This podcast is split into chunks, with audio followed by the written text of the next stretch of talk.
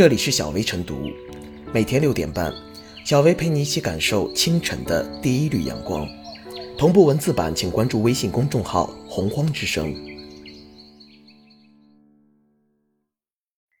本期导言：临近毕业季，毕业论文成了大学生离校前的最终大考。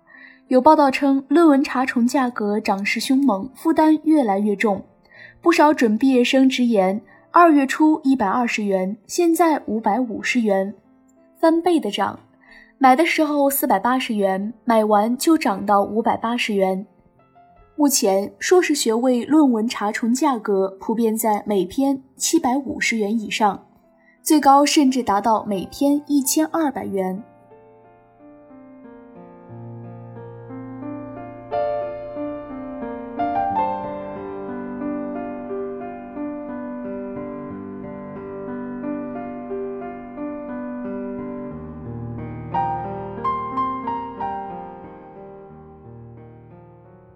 文查重怎么就成了一道坎儿？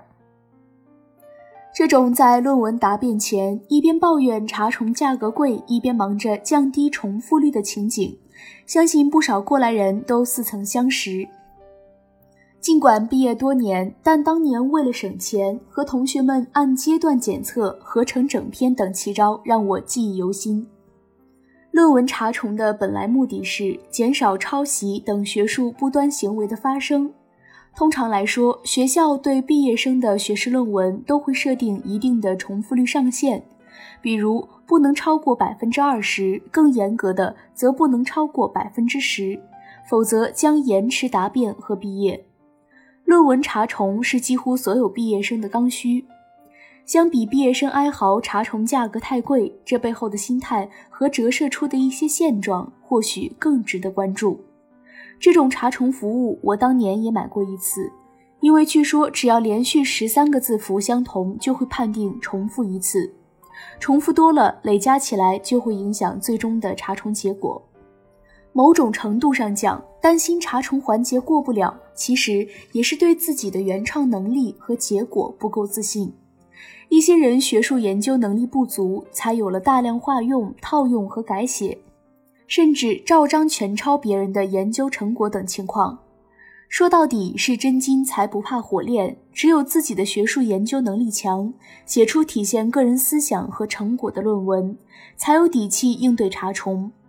遗憾的是，现实中不少研究生在课题攻关、学术研究上的能力明显疲软，有些时候研究还得让位于搞项目赚钱。书到用时方恨少，真到写论文的时候。往往只能东拼西凑。为改变这种混文凭的现象，近年来不少大学陆续开始执行严进严出的政策，同时清退不合格学生。这似乎是在论文关卡之外可以看到的对于不好好学习的最严厉姿态。不久前就有媒体报道，有近三十所高校公布了超过一千三百名硕博研究生的退学名单。主要的清退原因便是这些学生没有在学校规定年限内取得学位并毕业。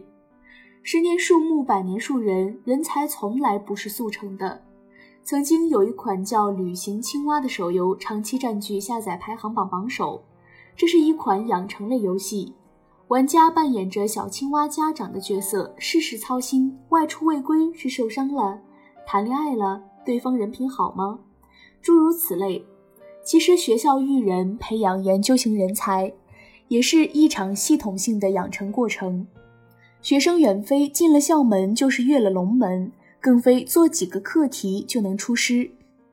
除此之外，也需反思时下的高校教育中，对于培养研究生人才的理念、模式和方法，是不是存在某种误区？一方面，关进严出是很多高校此前的常态。于是有了十五年毕不了业的博士生。另一方面，不少学术研究充满功利性，导师角色异化等现象被广为诟病。如果说导师和研究生的心思都不在学术上，怎么可能研究出个子丑寅卯？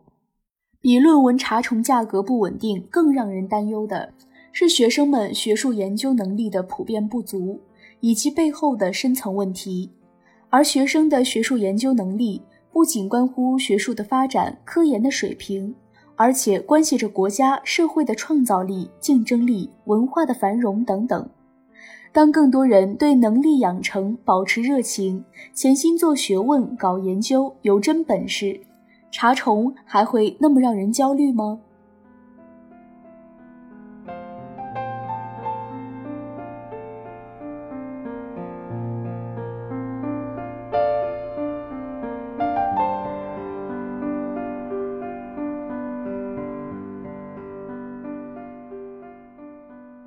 文查重不该成为一门生意。所谓毕业论文查重，即是通过防抄袭软件检测毕业生论文的重复率和相似率。二零一六年，教育部出台《高等学校预防和处理学术不端行为办法》，要求高校对毕业生学位论文进行查重，目的是杜绝抄袭、剽窃、侵占、篡改他人学术成果等行为。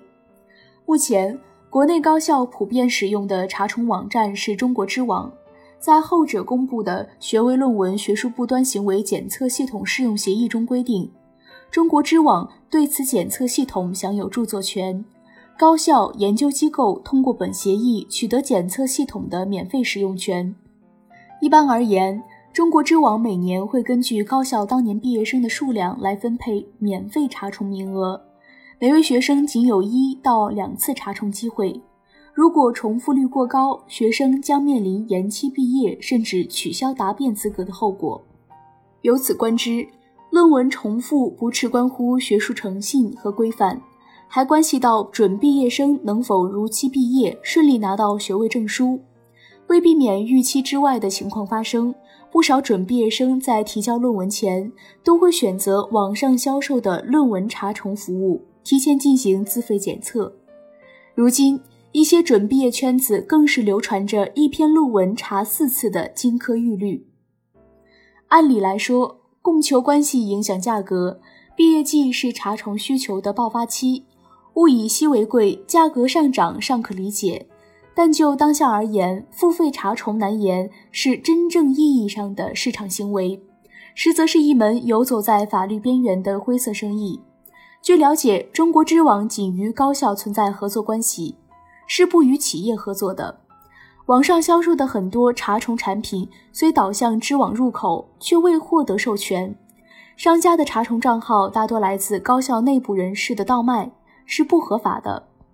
但随着论文自查需求的不断上升，非法第三方平台及其服务价格有增不减。值得注意的是，这些平台的自查安全性也令人担忧。近年来，论文被盗用或被他人抢先发表的报道屡见不鲜，而事件调查结果大多将矛头指向电商平台售卖的论文查重系统。可见，论文查重已成了一门混乱的生意，必须引起有关部门和高校的重视。当前，学生无法以个人名义在查重系统上自查论文，当查重成为刚需，他们往往只能铤而走险。求助于成本高昂、繁杂不一的第三方平台。鉴于此，学校应对学生需求多加考量，为其争取正规合法的免费查重机会，并坚守底线，严查内鬼，断绝查重背后的生意经，保障学生的合法权益。提供检测服务的学术网站也要依法处理非法倒卖账号，将寄生的灰色产业扼杀殆尽。同时，本着提供便利的原则，与其让扭曲的产业生态继续承系底细谋取利益，不如考虑上线学生个人自查服务，以合理定价供准毕业生群体自费查重，从而消除查重权过度紧收带来的结构性弊端。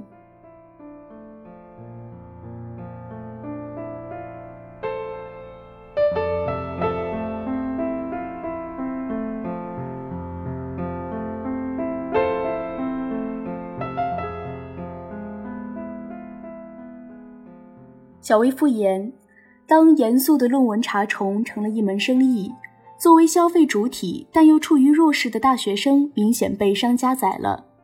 要扭转尴尬的局面，就需要网站、学校、学生的协同努力，理顺查重的市场关系。对于高校来说，要加强对学生学术规范的教育，加大对学术师范行为的惩戒力度，通过科学客观的评价体系，让有独到观点、有学术价值的毕业论文脱颖而出。学生也要本着对自己负责的态度，更加重视论文质量，用心撰写论文，在推动科研和学术进步上下功夫。作为离开学校前的最后一场大考，学校和各方都有责任，不该让象牙塔里的学术质检变成一门灰色的生意。